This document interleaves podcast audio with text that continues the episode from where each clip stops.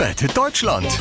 Die Profis kommen. Ja, ähm, ach komm, schreibt's mir einfach per WhatsApp. Moin, ihr Abziehbilder. Na, Olaf, in welcher Form willst du mich heute imitieren? Die Merkel-Raute oder meine Frisur? Boah, könnte ein bisschen schwierig werden bei deiner Pläte.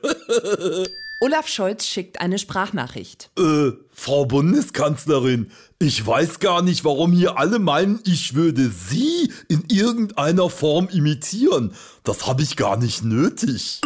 Armin Laschet schreibt. Ach, das ist ja so peinlich, Herr Scholz. Wie profillos kann man denn sein? Ähm, Armin, mit den Worten peinlich und profillos äh, solltest du ein bisschen vorsichtiger umgehen. Äh, natürlich. Ähm, Moment.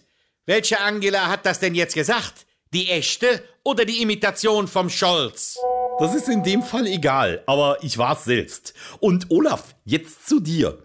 Du bist zwar als Vizekanzler quasi so mein Minimi, aber ich verbitte mir jegliche Intimität und öffentliche Verbrüderung. Oh, die Kanzlerin und ich, wir sind uns einig.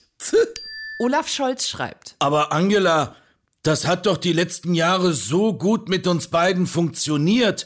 Das war doch pure Harmonie. Olaf, wach auf! Das war eine GroKo-Zwangsehe.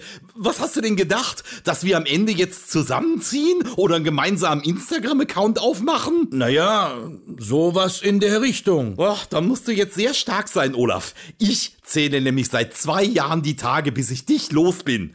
Es sind noch genau 24. Angela, ich bin schockiert. Oh, willkommen im Club, Olaf. Deine Sekretärin hat mir gerade ein Foto von dir geschickt, auf dem du meinen korallfarbenen Bläser trägst.